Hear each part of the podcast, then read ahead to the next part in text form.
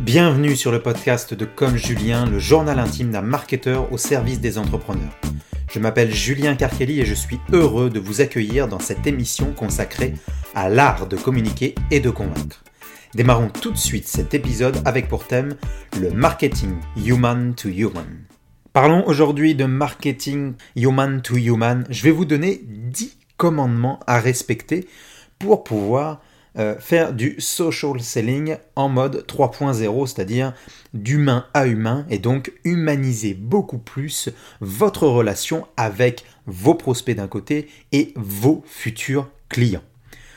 On va donc développer tout ça tout de suite et je vais vous donner le premier commandement, c'est aimer vos clients, respecter vos concurrents.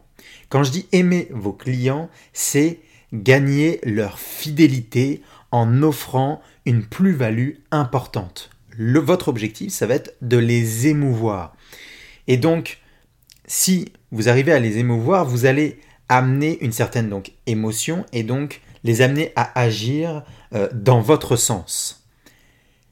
Ça, c'est pour la partie aimer ses clients, aimer vos clients. Pour la partie respecter vos concurrents, je comprends que ce soit parfois difficile à avaler. Les concurrents sont sur le marché, ils prennent énormément de place, mais faut comprendre que le concurrent étend le marché. Plus vous avez de concurrents, mieux c'est pour vous. Si vous n'avez pas de concurrents, c'est un secteur d'activité qui connaît en fait qui va connaître une croissance lente. Donc c'est bien plus intéressant d'avoir des concurrents, ça vous permet de vous positionner et de développer une expertise dans votre domaine. De plus, en surveillant vos concurrents, si vous le faites, vous allez prendre conscience non seulement de vos propres forces et de vos propres faiblesses, mais aussi de celles de vos concurrents, ce qui va encore une fois vous permettre de vous différencier. Deuxième commandement dont je voudrais vous parler tout de suite, c'est soyez sensible au changement, soyez prêt à vous métamorphoser. Le monde des affaires est en mutation permanente. Chaque seconde qui passe, des modifications se font dans votre environnement.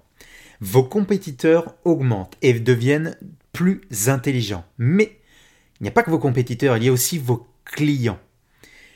Votre compagnie doit anticiper les changements pour éviter de disparaître. L'exemple que j'ai tout de suite en tête, c'est la Toyota Prius.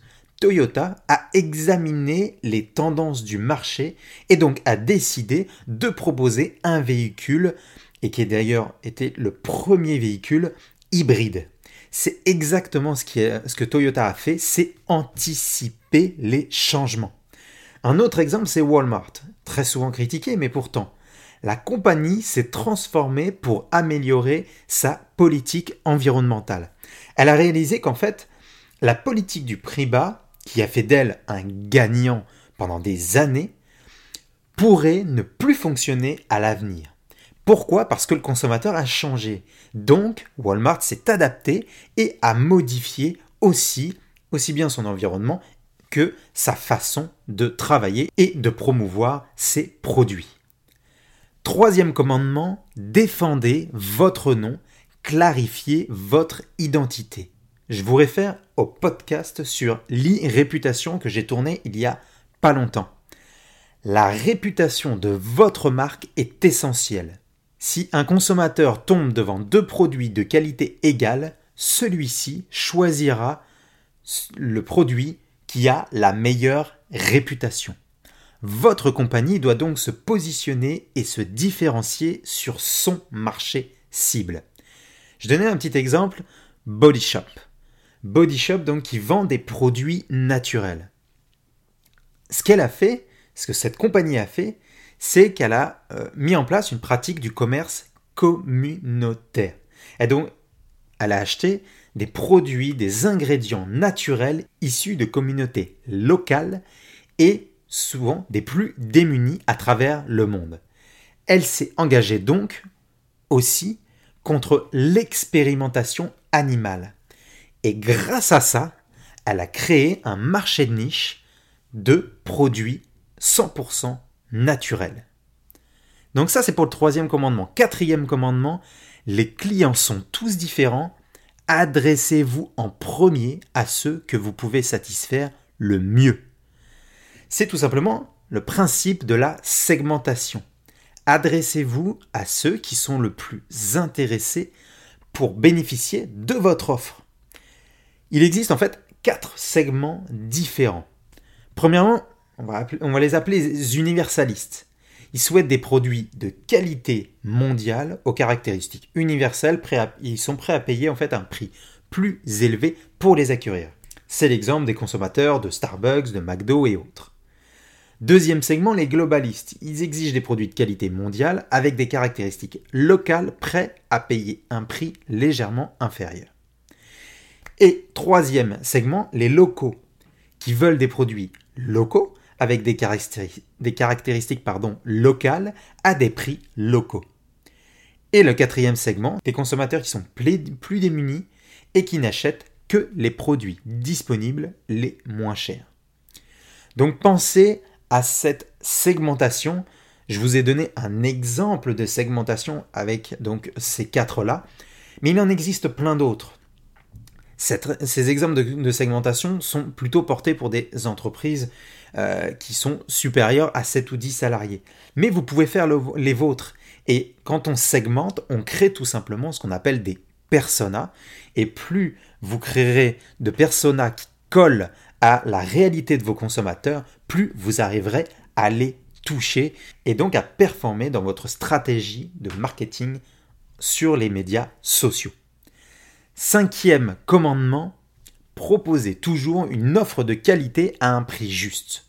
Ni trop haut, ni trop bas.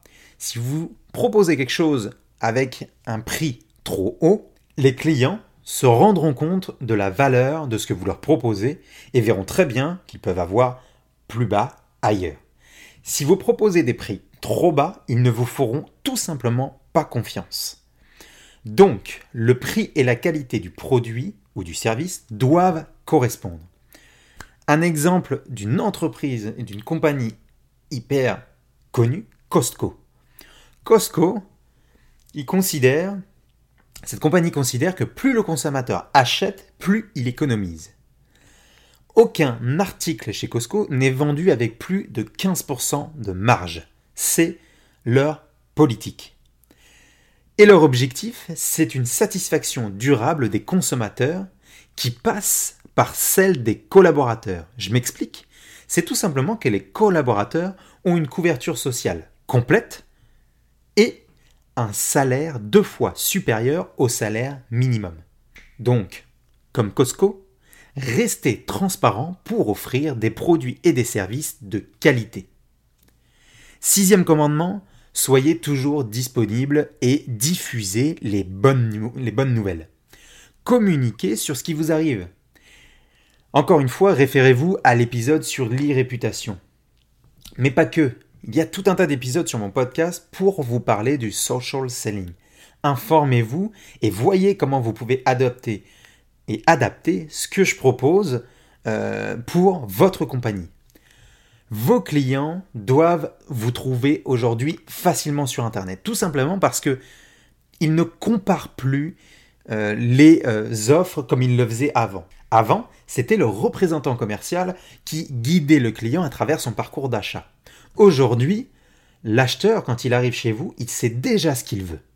Donc, il faut absolument que vous lui trouviez, que vous lui donniez toute l'information dont il a besoin pour vous choisir.